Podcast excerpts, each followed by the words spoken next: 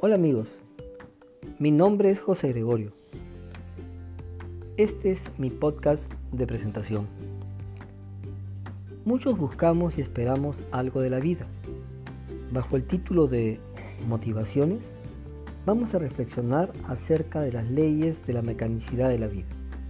Las mismas que nos ayudarán a entendernos, a comprender el mundo que nos rodea y a aprender a vivir en armonía con esas leyes.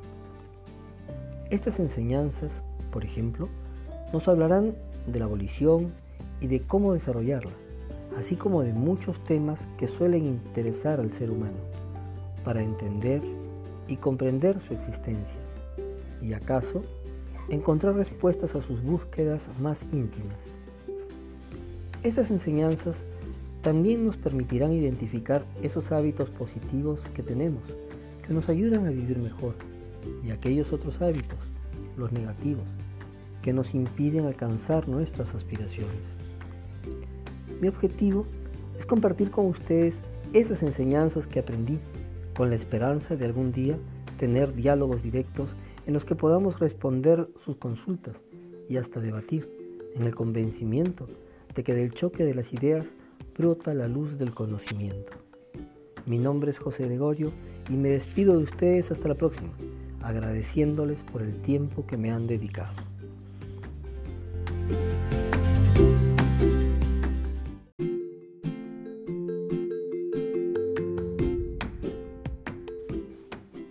Amigos, ¿cómo están? Los saluda una vez más José Gregorio. Hoy compartiré con ustedes una de las tantas enseñanzas que sobre la ciencia de la vida recibí de un místico cientificista al que por el momento llamaré el hermano. Soy sincero al decirles que si bien entendí alguna de ellas y las recuerdo bastante, aún sigo en el propósito de practicarlas hasta hacer de ellas hábitos positivos, conductas realizadoras para este episodio he escogido como tema de reflexión la felicidad. La gran mayoría de nosotros pensamos que la felicidad es una ilusión y no una experiencia de vida que podamos hacer de ella una realidad permanente. ¿Cuántas veces oímos hablar y debatimos sobre ideales que sabemos en el fondo de nuestro corazón que jamás será realidad? Así, muchas veces confundimos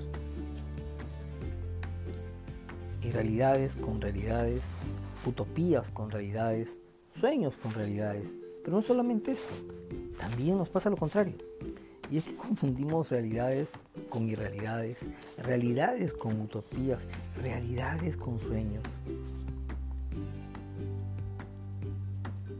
¿Cuántas veces en nuestra vida, sin esclarecer nuestra, esta confusión, nos esforzamos por alcanzar las irrealidades y renunciamos a las realidades. Nos pasa muchas veces que lo real nos parece un imposible de lograr y un ideal algo realizable. Y ahí vamos en la vida. Y suele suceder que terminamos desechando lo que no es posible y nos esforzamos por lo que no es posible alcanzar, por lo que es imposible alcanzar. Y sufrimos, alejándonos, renunciando a nuestra meta y erradamente concluimos que la felicidad es una quimera imposible de lograr.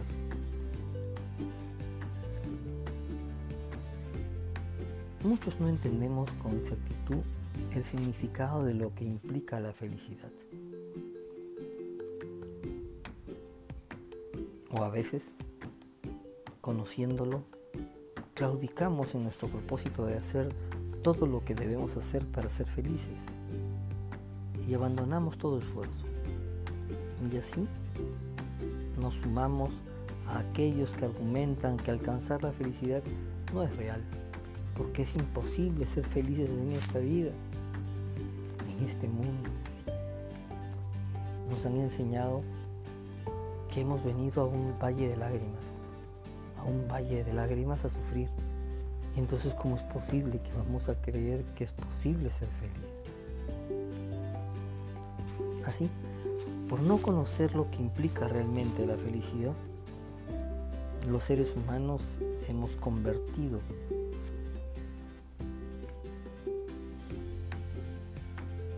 la felicidad como un ideal que no es posible alcanzar.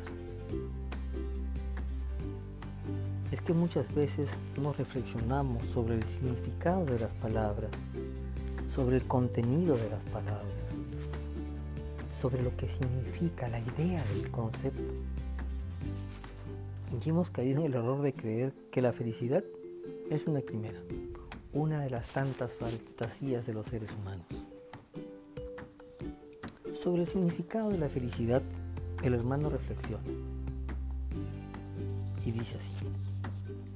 Al margen de todas las concepciones idealísticas que los humanos hemos elucubrado, la verdad es que la felicidad no es más que un estado de alegría del espíritu y del ser. Que lo único que se necesita para experimentar la felicidad es tener alegría. ¿Sí? Tener alegría. Comenzando por la alegría de vivir. La alegría de contemplar y admirar la naturaleza en toda su diversidad. Alegría de enfrentar la superación de los retos que la vida nos ofrece en todos los niveles de nuestras existencias.